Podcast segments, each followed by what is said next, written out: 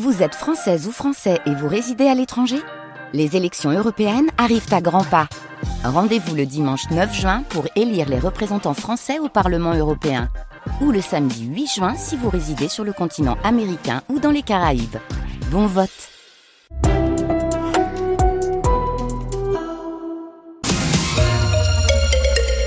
ce début de vacances scolaires, toujours le même dilemme, comment occuper nos enfants ou nos petits-enfants Avec le temps d'aujourd'hui, pourquoi pas les emmener à la piscine Oui, mais attention Benjamin, parce que régulièrement, on arrive à la piscine et puis paf, on se retrouve face à une porte close. Pourquoi?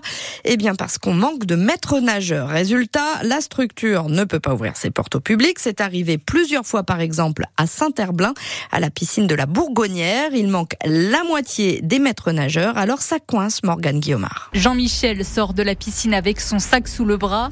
Il va souvent y nager. Les contraintes qu'on retrouve régulièrement, c'est d'arriver à la piscine et, de trouver les portes fermées. Ce que je peux comprendre compte tenu des, impératifs de personnel et, et, technique. Ce que je souhaiterais en fait, c'est que le site internet de la mairie soit systématiquement mis à jour afin d'informer les usagers de la fermeture et éviter ainsi euh, leur déplacement. Il faut 4 mètres nageurs par piscine dans la commune.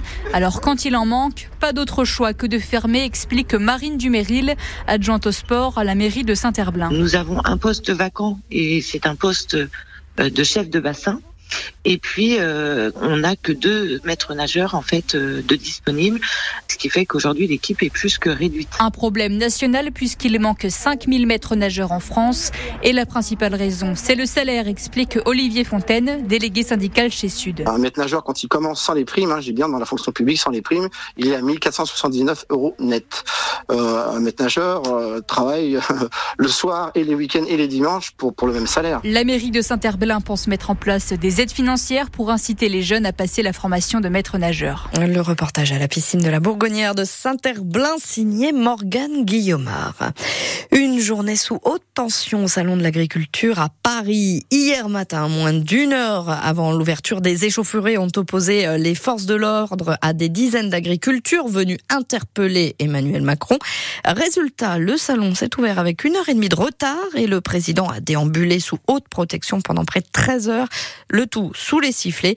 Euh, sur le fond, le chef de l'État s'est efforcé de prouver que les agriculteurs avaient été entendus par l'exécutif. Il promet notamment la fixation d'un prix minimum pour mieux rémunérer les agriculteurs. Émotion hier à Nantes et Saint-Nazaire où des rassemblements étaient organisés pour l'Ukraine. Environ 300 personnes réunies à Nantes, 150 à Saint-Nazaire, deux ans, jour pour jour après l'entrée des chars russes en Ukraine. Deux ans et depuis, et depuis la guerre s'enlise, dure à vivre bien sûr pour euh, tous les ressortissants ukrainiens réfugiés chez nous, euh, comme Ilona Kosson, infirmière ukrainienne, fondatrice de l'association Avenir franco-ukrainien à Nantes.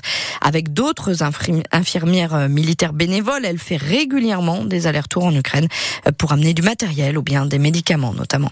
Je fais les navettes entre la France et l'Ukraine parce que toute ma famille sont là-bas et on ne s'arrête pas. La dernière, c'était jusqu'à le jusqu'à Donbass.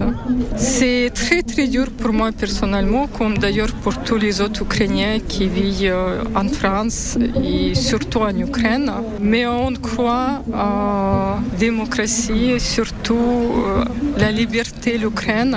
Voilà, il y a beaucoup de solidarité et de l'espoir tout le monde veut que cette guerre s'arrête parce que c'est affreux ce qui se passe. On a presque 200 000 blessés, des jeunes, handicapés à vie.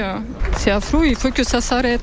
Parole poignante, parole d'Ukrainienne à Nantes, Ilona Cosson, micro de Colline Mollard. On compte actuellement 2500 ressortissants ukrainiens en Loire-Atlantique. Le 15 de France dans la mêlée du tournoi des Six Nations. Troisième journée du tournoi, les rugbymen français affrontent un adversaire a priori plus faible sur le papier, l'Italie.